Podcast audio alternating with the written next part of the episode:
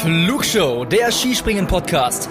Alle News zum Skispringen der Männer und Frauen, spannende Hintergrundstories und exklusive Interviews. Präsentiert euch das deutsch-österreichische Trio Tobias Ruf, Louis Holuch und Gernot Clement.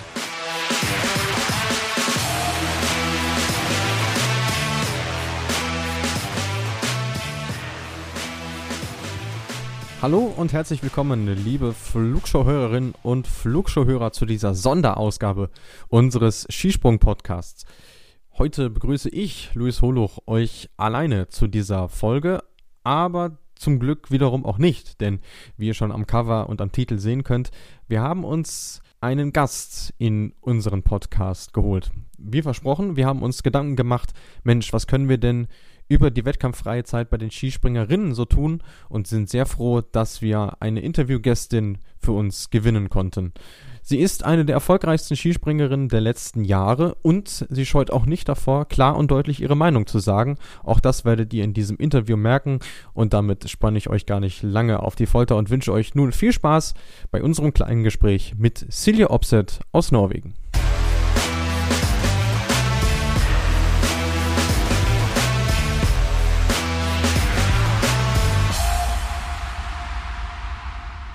For the third time in the history in our podcast, we are bringing you an interview in English. And for the second time, we are joined by a Norwegian guest. She is a mixed team uh, silver medalist of the World Championships in Oberstdorf, even a two time bronze medalist with the team. And with 12 World Cup podiums, she is also one of the strongest ski jumpers in the recent years. And uh, we're glad she's here. So, welcome to the Flugshow. And hey, Silje Opseth. Thank you. so nice to be here. yeah, we spoke about it uh, before that it uh, actually shouldn't be like this uh, in the middle of the season, but uh, why that is, we will come uh, back on later. So, uh, how does a typical week in this current period of time look for you? What have you been doing recently? Oh, recently I have just focused really much on the technical and the physical training uh, back uh, home here in Norway. Um, and then we have had uh, one training camp, and we will have one more uh, next week, uh, which I really look forward to. Um, it's all about preparing for the Olympics right now. So, yeah, uh, just focusing on on doing the things that we need to to do before we're heading over there. Okay, sounds great. I mean, of course, uh, the Olympics is also going to be a topic in our talk today, but um, let's get back to some stuff you've also recently done. Uh, you've done a Q&A on the Hopplandslaget uh, Instagram uh, channel, and yeah. you also told uh, the fans out there what you have been up to, though. You're a ski jumper, part-time studying as well, uh, cooking, spending time outside. So I've wondered if there's any time in which you are doing uh, nothing. Is there a Silje Opseth which is just resting?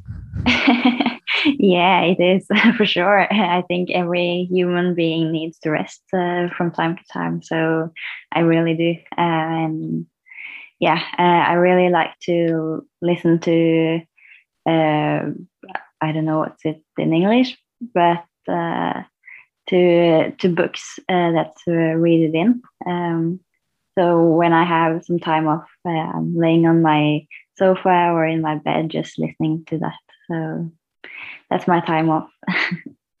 okay. Mm-hmm. Um, I've also got to know that uh, you have uh, some sort of special uh, hobby. Um, and with that, we're going to the first guest question I received. It's from uh, Halvor Egner Granerud.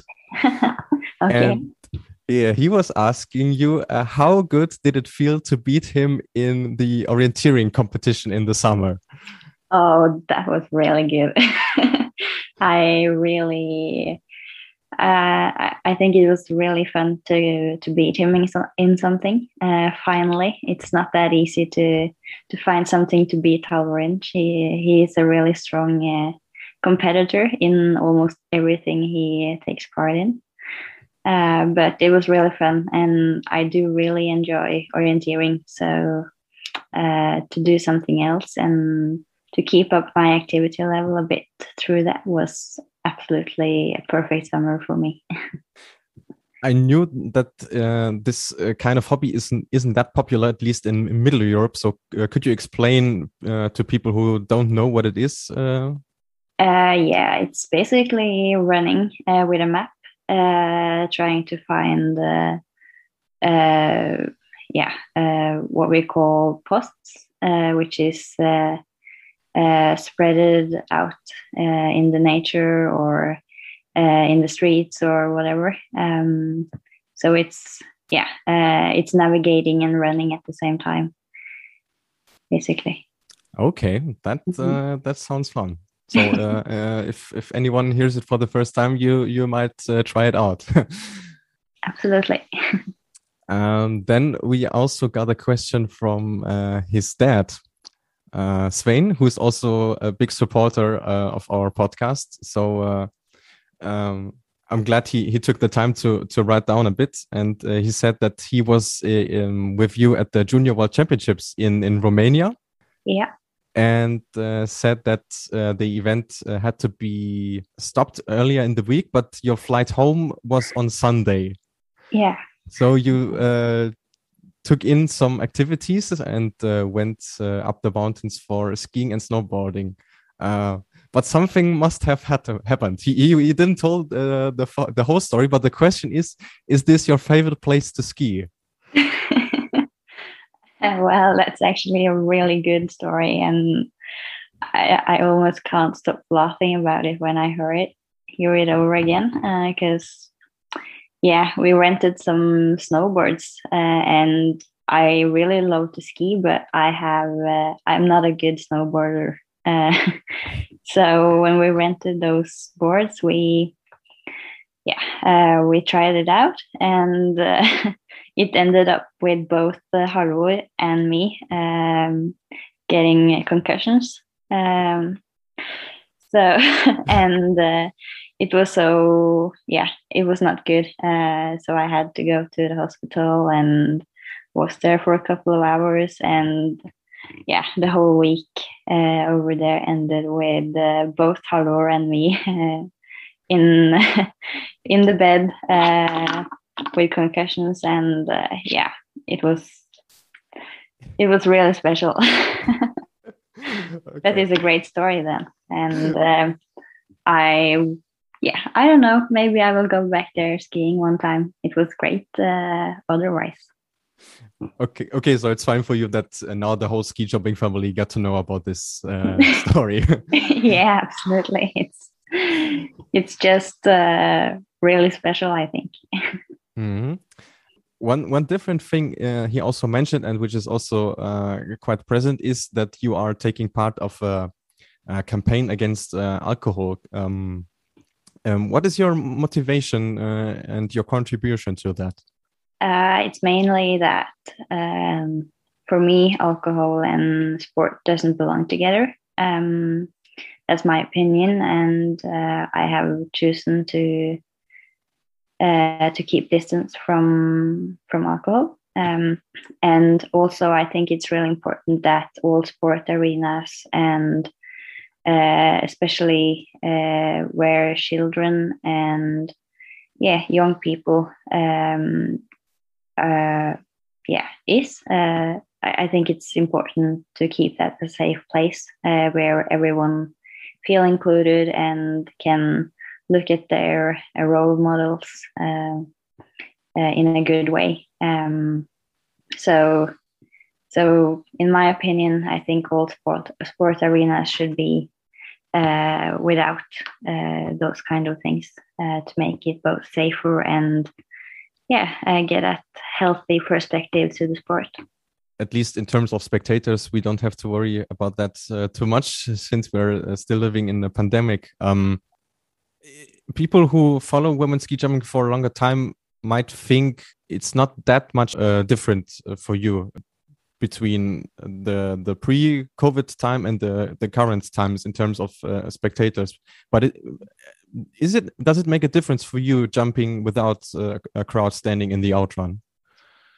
Yeah, for sure it is. Um, you you don't get that uh, loud uh, spectator uh, spectators on the tribune, uh, and uh, yeah, um, somehow uh, some of the um, well, um, it's it's something about the surroundings that is different. Um, so so of course we we um, we feel the difference we're competing with uh, versus without uh, spectators, but on the other hand, we are yeah uh, pretty much focusing on what to do in the hill uh, and uh, um, we're just trying to do our best uh, no matter if there's someone watching us live or not. Uh, so i really hope that the spectators will get back uh, when this situation is past but um, for now we just have to entertain you through through the tv screen i guess. Um, did this whole uh, pandemic uh, influence your your daily routine, or could you say that as we speak right now in the middle of January, things have gone back to normal for you in your training? Yeah, it's pretty much more uh, back to normal now, uh, but it especially right now, uh, right in front of the Olympics, which is our main goal for the season. We are uh, yeah, uh, taking some of the routines that we had last year uh, back uh, to to be sure that we are not getting infected right now. Uh, so, as some examples, I'm not going home to my family, visiting them uh, right now. Um, I'm just staying by myself in my apartment and yeah, trying to keep as much distance from other people as possible. Uh, but of course, I go to the training center to do my workouts, and I go to the hill here to to, to practice ski jumping. Um, but uh, except from that, I'm trying to stay as much as possible by myself.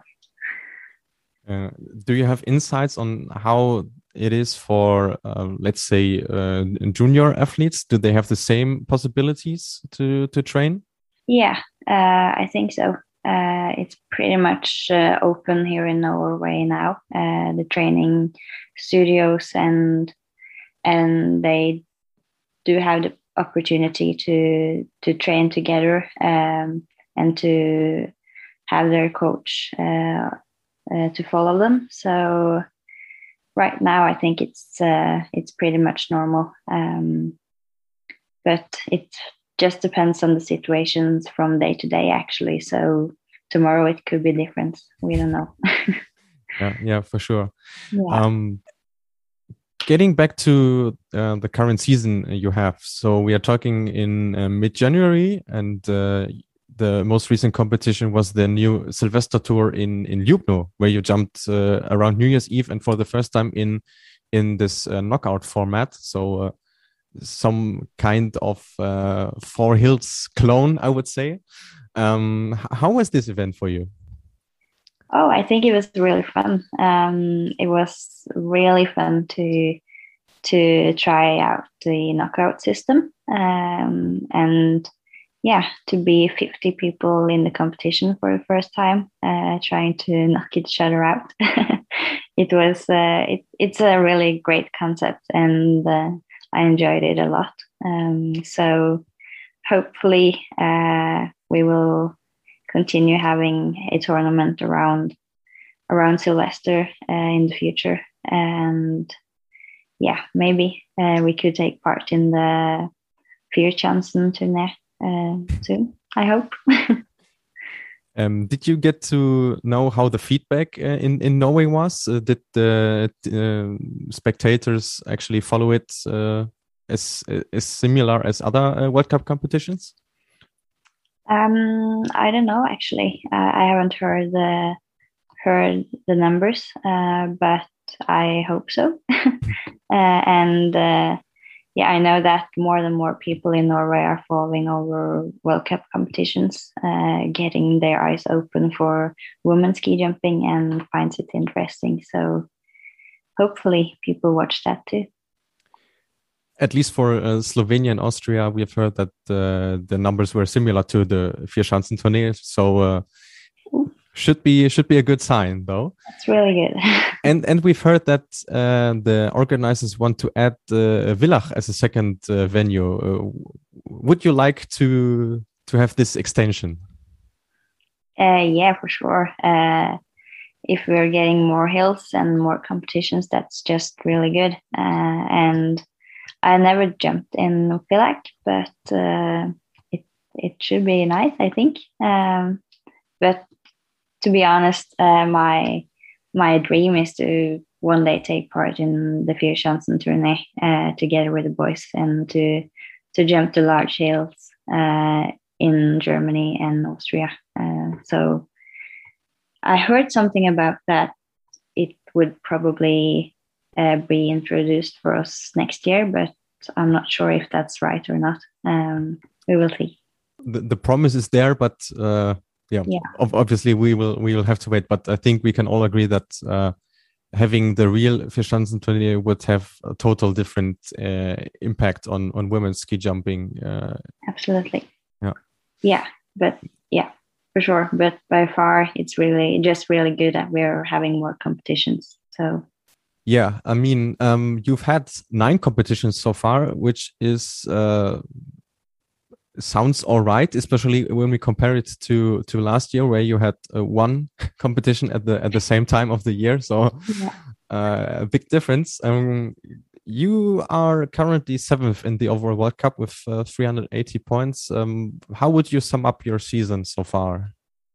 Well, um, it has been a bit uh, turbulent, I think. Uh, really uh, yeah, uh, some kind of an emotional roller coaster. Uh, um, it didn't start as I wanted in Nizhny Tagil, uh, but then I I worked with my technique and my mentality uh, before Lillehammer, and it got better.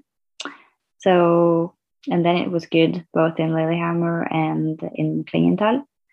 Um, and then uh, I feel like I haven't fully showed my potential uh, the last two weekends. Um, so there's still things to work with, and that's a good thing. But uh, I, yeah, um, I hope to deliver better results and be more confident in my ski jumping in the time to come. Uh, if we look at the hills you have jumped so far in in the World Cup, uh, I think they couldn't be more different from from weekend to weekend. Uh, is this also uh, one of the biggest challenges at the moment for you? Yeah, for sure. But that's always a challenge, and I feel like it's when you're in good shape, you don't get affected with those hill changes uh, from weekend to weekend. You're just kind of in the flow and can just go with it. Um, but when you're a bit more unconfident and uh, maybe you haven't uh, uh started to trust fully in your technique yet, uh, like uh, I am right now, um, it's probably more difficult. Um, so, yeah, for me, so far this season it has been a bit of a challenge, but uh, I think it's absolutely solvable. So hopefully the hills that's coming now uh, will will be better. If you let's say start a competition day, do you have always the same um, rituals or uh, routines? How do you approach uh, such a competition day? Um, yeah, it's pretty much the same. Um, I have uh, a little bit depending on what time of the day we're competing. Uh, but usually I having a morning prep session uh, where I, yeah, um, go for a run or playing some ball with the, the, my teammates, uh, and then uh, doing some technical training um, before we're going to the hill, uh, where I have uh, the same routines all the time. Um, it's all about getting uh, warm before uh, before ski jumping and uh, activate uh, all muscle groups to be ready. And when it happens that uh, days are like let's say the boys recently had in in Innsbruck, where it was just uh, turbulences all the time. Um, what do you ski jumpers do when it's when you have no idea whether you're going to start and when you're going to start? Um, it's uh, yeah, for me, it's mostly about uh, relaxing. Uh, just accept that uh, it takes time sometimes, and uh, yeah, if it's uh, to sleep, uh, sleep in our changing room, or um, yeah, to just play a game on my phone or chat with my teammates. It's it's just about um, taking some time off uh, in between. If you could decide um, how long should be the longest uh, of waits, uh, I mean, people were let's say sort of angry that they even tried to have a competition in Innsbruck. Uh, how is your view as a as a ski jumper on on those things?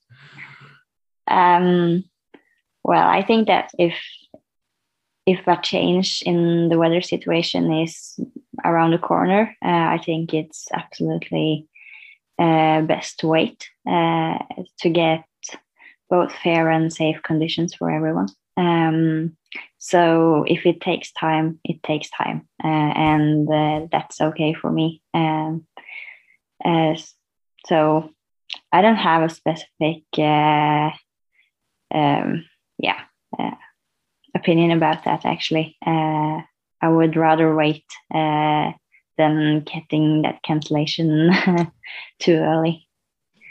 Yeah I, I guess it's uh, more difficult for spectators uh, especially when they are on site and it's maybe like cold or windy. It's not yeah. fun obviously but uh, i mean we've also had nights in japan where we didn't went to bed until like six in the morning here in Europe. So it, it happens. It's just yeah. Mother Nature.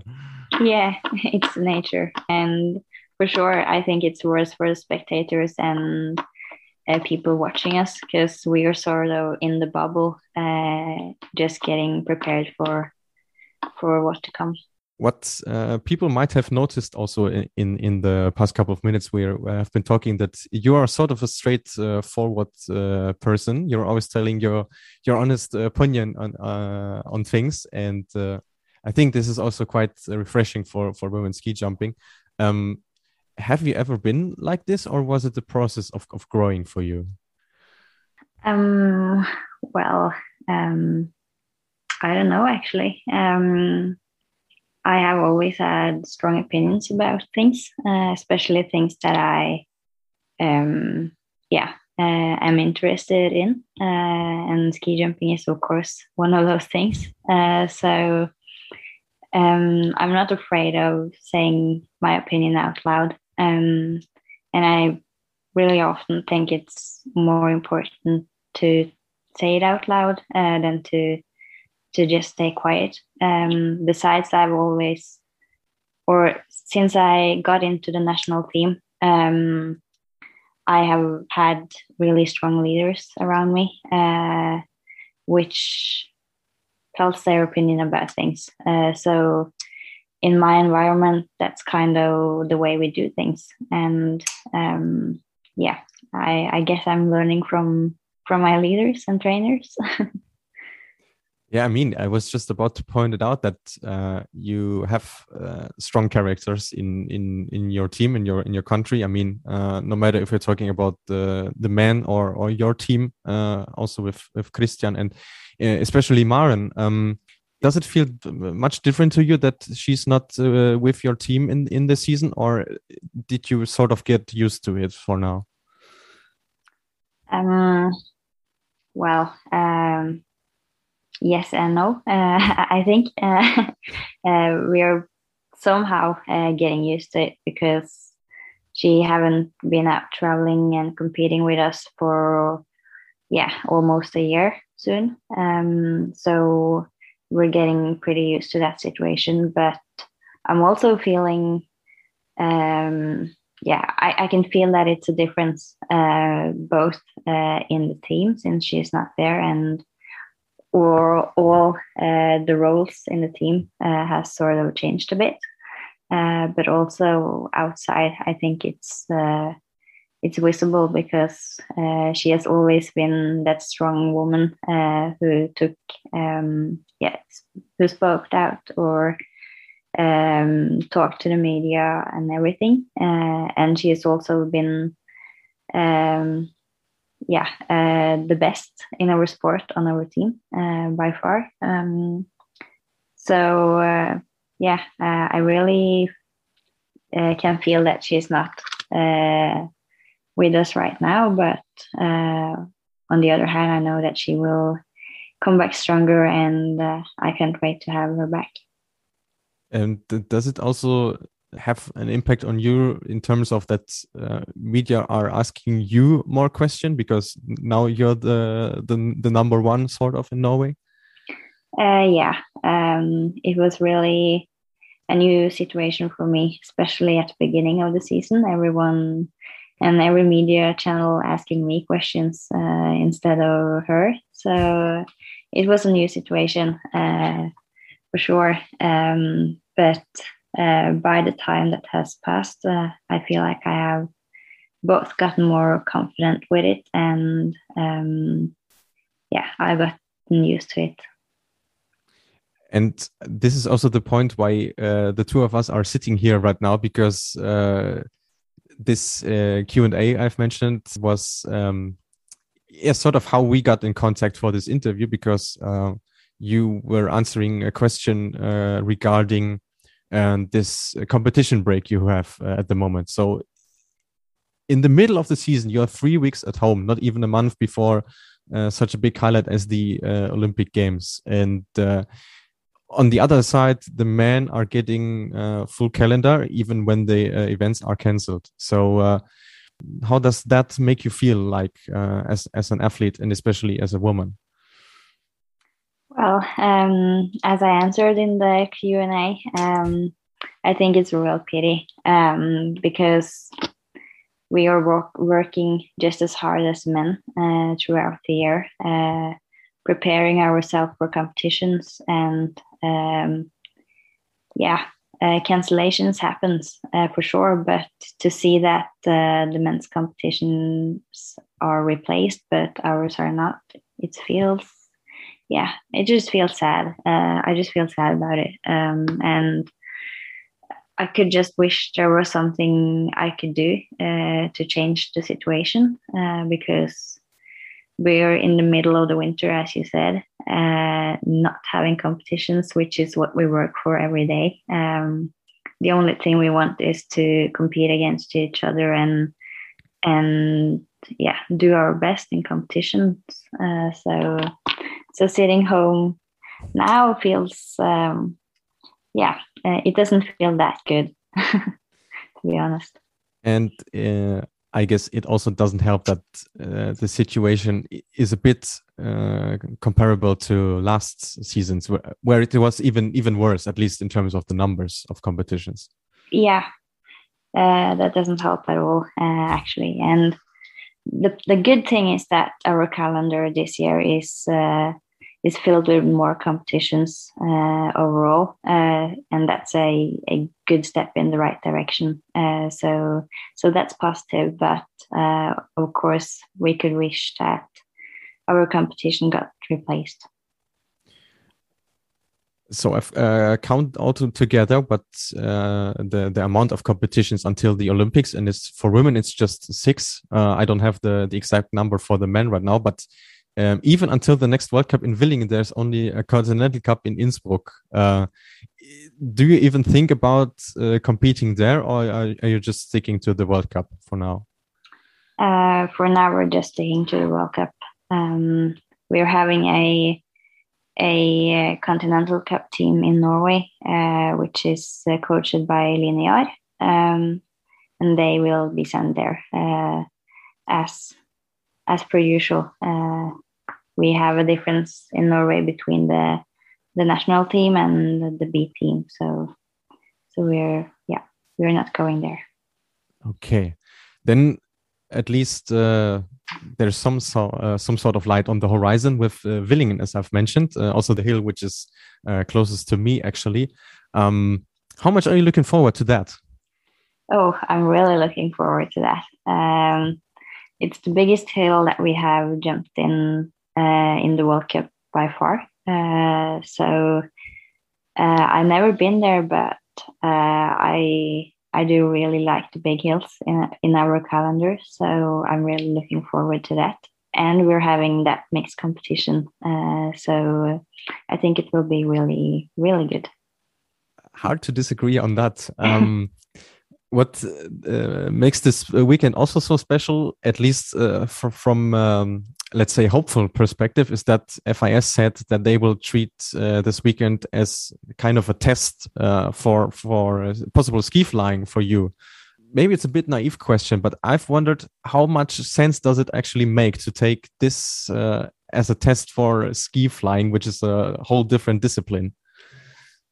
Um, well, um, that's hard to tell. Um, but for sure, uh, I, I guess that uh, they think that when the hill gets bigger, um, uh, we need to to show that we're capable of of flying far and deliver a great uh, competition. Uh, so, so um, yeah, um, I don't know if Willingen is is the only thing they should look at, but um, it's the biggest hill that we have jumped in by far, and I think it's yeah uh, at least a step in the right direction. Then I've also been to uh, Titisee Neustadt last uh, season, um, and for me, this is sort of a stereotype of a large hills competition uh, for you um, as well as as it was in Klingenthal, I've always felt like um, they didn't extract the whole potential uh, of a competition in terms of um, letting you jump uh, similar uh, far as as the men. Um, do you also feel that they are sometimes a bit too shy in terms of uh, in run length and stuff like that? Yeah, um, I I really do. Um, of course, I could wish they they were a bit tougher uh, when it comes to to setting the gate and uh, and give us uh, the speed that we need uh, to jump far. Uh, a little too often, I think that they are changing the gate uh, a bit too fast. when it comes to yeah, top ten in the World Cup and and those things, so yeah, they're not giving us the opportunity to to jump as far as the men, um, and and that's sad. But by far, that's how it is.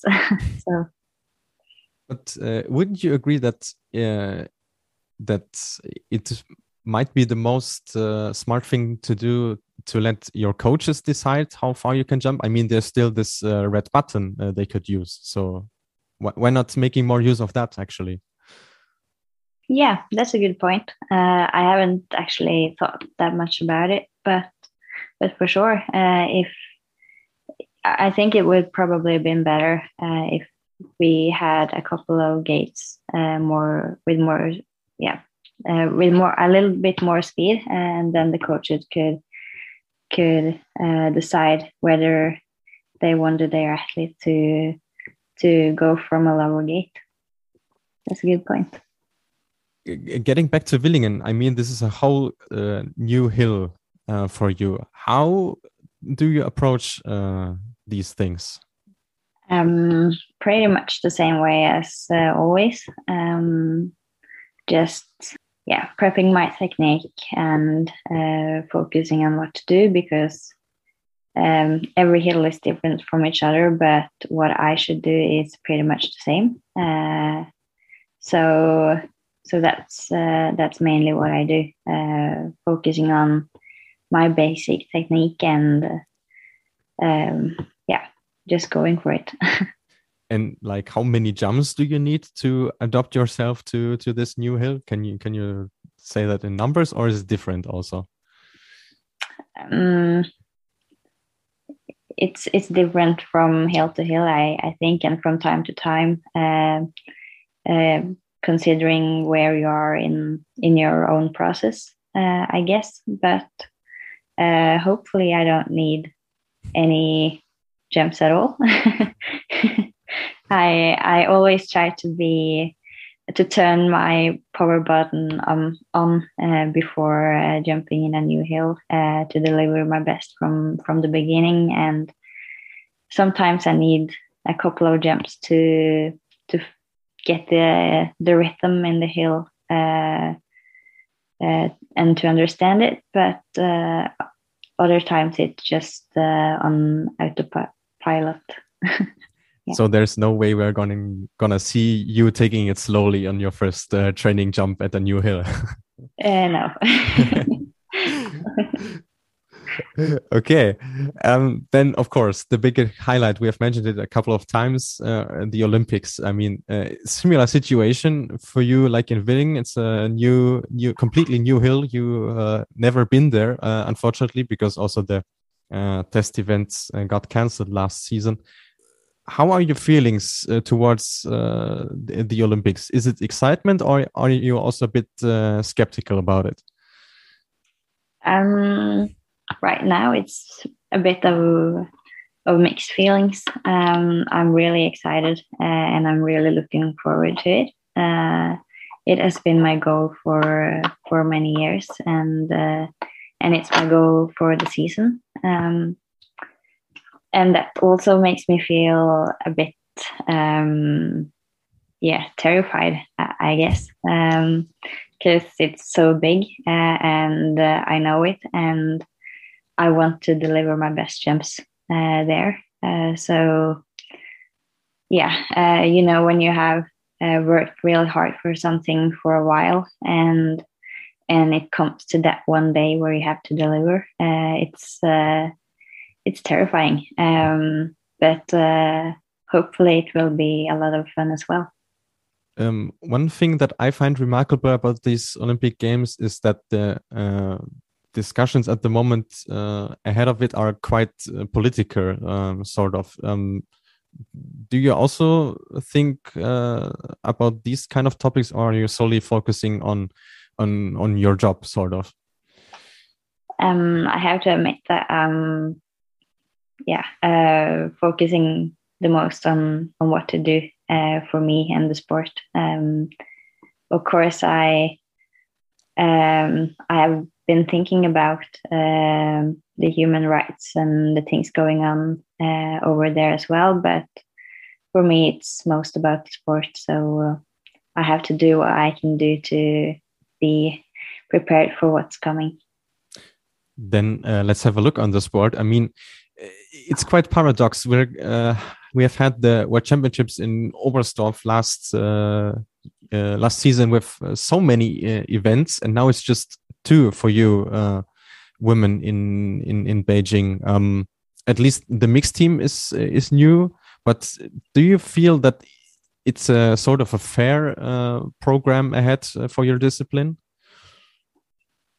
Um, well, uh, of course, I could wish that we could jump in the big hill and have a team event uh, as well, uh, like the boys have. Um, so, so I really could wish that that was uh, what we were having in front of us in the Olympics right now. But um, yeah, the positive thing is that we're having the mixed competition uh, for the first time, uh, and uh, that's a step in the right direction again. And uh, if I'm not completely wrong, uh, it takes time to change a Olympic program and to get new disciplines into the program. so, um, well, hopefully we will have it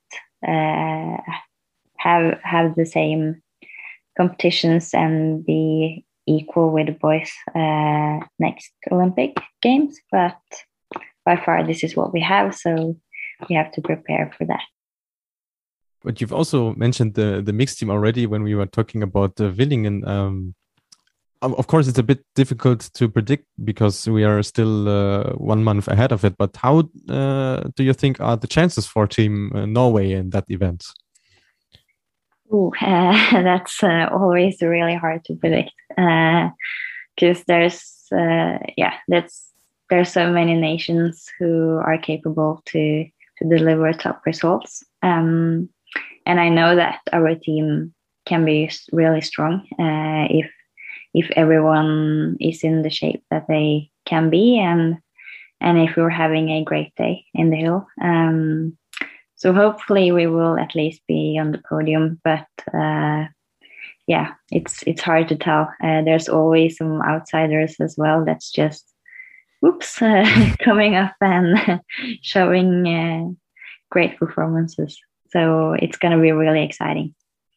For sure. So uh, all your serious ski jumping fans out there, do not miss out on that because, uh, especially because it's a premiere, it should be uh, really, really uh, exciting for everyone out there. Yeah. And uh, the um, competition times are at noon, so it's not that that bad for us Europeans as well. No, I know. it's perfect. so um, uh, I've got another question for you coming from outside regarding the um, uh, Olympic Games. Mm-hmm. And I'm gonna play you an audio right now. So let's have a listen on, on to that question. Hey Silje, uh, this is Michael from the Ski Jumping Women Norway page. Uh, I hope you're doing well, and I wanted to ask you a little question. Uh, but before I do, I want to wish you all the best at the Olympics. I hope you do great. I believe in you. Uh, go out there, do your thing, uh, believe in yourself, and if you do, know that amazing things will happen. So, ever since you were a little kid, even before you discovered ski jumping, you always had the Olympic dream.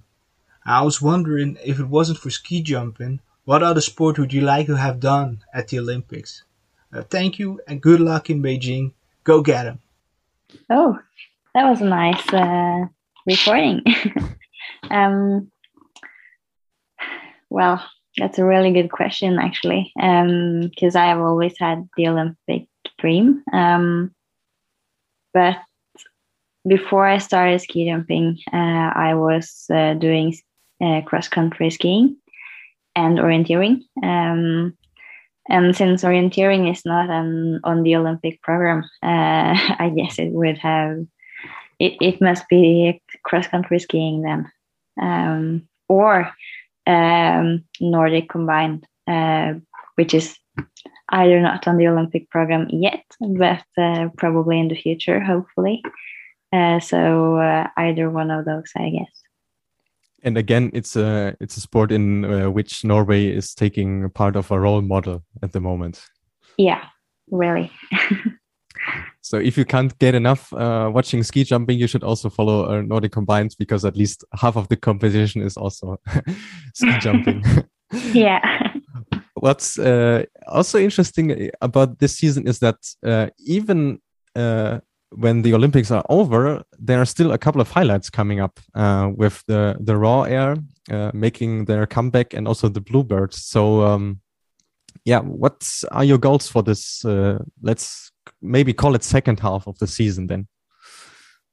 Um, I think Raw Air is probably um, the highlight for me uh, for over the second part of the season. Um, it's a really exciting tournament, and uh, I have good experience uh, from it from earlier. Um, besides, it's in Norway. Uh, it's at home, and uh, yeah, um, I really hope to to do great there. Um, it's it's something special about competing at home uh, with with my family around me and and people that I know uh, sharing. So so that's uh, the second highlight, I think. Um, and how much will you miss uh, Trondheim as it is not uh, in in the schedule uh, this time? Um, I think I will miss it a lot, uh, and I really have missed it uh, this last year and that has passed. Uh, we haven't that many hills in Norway, so not being able to train in Trondheim um, throughout the summer is it was new for us this year. So for sure, I will miss it in in Raw Air as well let's hope uh, it will be worth it because I think the the drafts for the new uh, venue look really really nice yeah i totally agree so i can't wait to to jump there So please, uh, you builders out there, do a better job than uh, the ski jumping hill builders here in Germany do. so uh, the hills will be ready uh, in time for that. that would be nice. That would be nice. so um, we're slowly coming to the end, but of course uh, we are always playing here a traditional game in, in the Flugshow. Um, it has a nice German name, but we can't really translate it into English, so we called it uh, Quick Five. Uh, so I'm gonna ask you five questions, uh, uh, which you hopefully can answer, and also um, uh, tell me why you choose uh, this or that. And the first one is, what is your favorite hill? Um, I think it's either uh, Titisee Neustadt or Lillehammer. Um, I don't know exactly why. Uh, Lillehammer, probably because it's my home hill and uh, I love jumping here. Uh, and in Titisee Neustadt, uh, I had a really nice experience last year and I really liked the hill. Uh, it was a hill that that suited me uh, suited me well. So um, yeah, uh, that was fun. I also couldn't choose between uh, these two. I mean, I've never jumped on a professional level, but I like them both. So good choice there. Yeah. uh, coming to the opposite side, uh, is there a hill you dislike the most? Um, yeah. Um, but I'm not sure if I can say it out loud uh, anymore. Uh, okay. because uh, um, I really dislike Frenštát. Um, I yeah before this this summer Grand Prix uh, this year uh, I didn't manage to figure it out at all. Um, and I have always been struggling there uh, but since I got on the podium and delivered great jumps there uh, this summer uh, I'm not sure if I'm allowed to say it anymore. But uh, yeah I, I, guess it will forever be a a challenging hill for me. It's also good learning for our listeners that uh, K95 doesn't mean K95 in every uh, in every case. There's different. There can be huge differences. Yeah. um, who was or is your ski jumping idol, if you ever had one?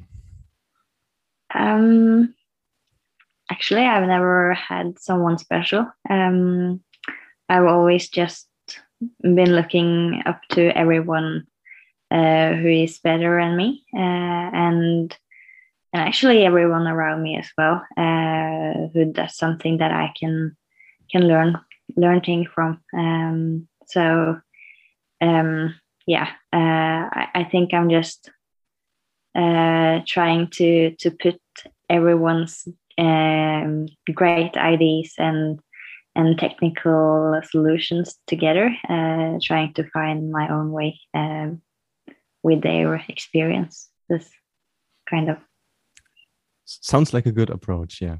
yeah. uh, fourth question: What has been your best moment in your career so far? Ooh. Um, or moment you enjoyed the most. Let's. We can also put it like this.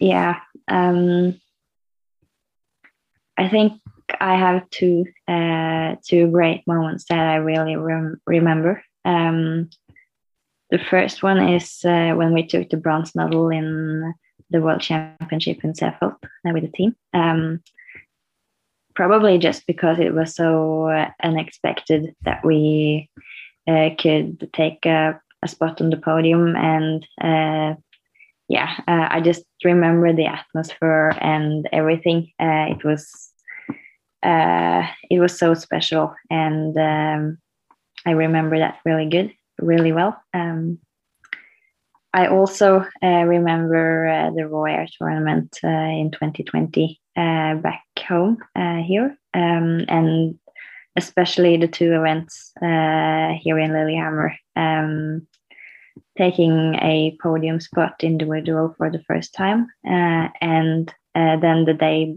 after uh, standing on top of the podium, but uh, being pushed down to second place uh, after an hour. Uh, so that's an experience I really just will remember forever. It was, yeah, uh, really special. yeah, for sure. I mean, everyone uh, who was watching that competition uh, surely won't won't forget about. But I'm I'm surprised you actually chose this one because uh, I was expecting that it would be more painful for you as an experience. Yeah, um, that day it was a bit painful, uh, but uh, when I got some distance to it and uh, looked back at uh, what we did as a team, uh, it was a absolutely really it was a really good day for us and um, no matter if I got the second or the first position, we were two Norwegians on top, and uh, my shape there was really good. Um, so, uh, yeah, I will remember it forever, uh, no matter how it ended. and for sure, Raw Air 2022 will write uh, some new uh, exciting stories. And uh, the final question in this regard. Um, let's pretend I'm Santa Claus and uh, you have one wish free for the future of women's ski jumping. What would you put on the list? Ooh, I only have one wish. Is that it? We can also make it free if you want. uh, okay. Um, the first thing is ski flying for us. Um, I really want to go ski flying, uh, so that's my my biggest wish. Um, and then uh, I my second wish is to get uh, a, a, calendar similar to the men's, um, to have competitions every weekend from uh, November to till the end of March, um, and being at the same places as them and taking part in in all the events in in the big hills and ski flying and everything. Uh, that's a really huge dream for me. Um, and then my third wish, if I can have one, uh, is um, a full program uh, equal with the men in the Olympics. People who know me shouldn't be surprised that I would uh, totally like to tick everything off. that's why uh, I allowed you to have uh, three wishes, so that's that's totally fine. Um, yeah, I think uh, we're at uh, the end of our talk. So um, all I can say is that it was an enormous pleasure uh, speaking to you, Silje. So thanks a lot for for being here on the Flugshow. And uh, as as, uh, as usual, um, we uh, would like to give uh, our guests the opportunity for a final message, maybe for our listeners out there. So if you want to say something, please go ahead. Well, um, I just wanted to say thank you for having me. Uh, it was really nice uh, to be here and, and to talk with you. So, so thanks for that. And uh, hopefully, people will follow our competitions in the time to come. And I hope to deliver some some great competitions and great um, great show for everyone's uh, watching us from their their uh, yeah through the TV screen. Und das war sie auch schon wieder, die Sonderausgabe der Flugshow, unser Interview mit Silje Opset. Wenn euch dieses Interview gefallen hat, freuen wir uns natürlich, wenn ihr uns folgt auf unseren Social Media Kanälen. Ihr findet uns auf Facebook und auf Instagram, beides unter dem Namen Flugshow und natürlich in der Podcast-App eurer Wahl.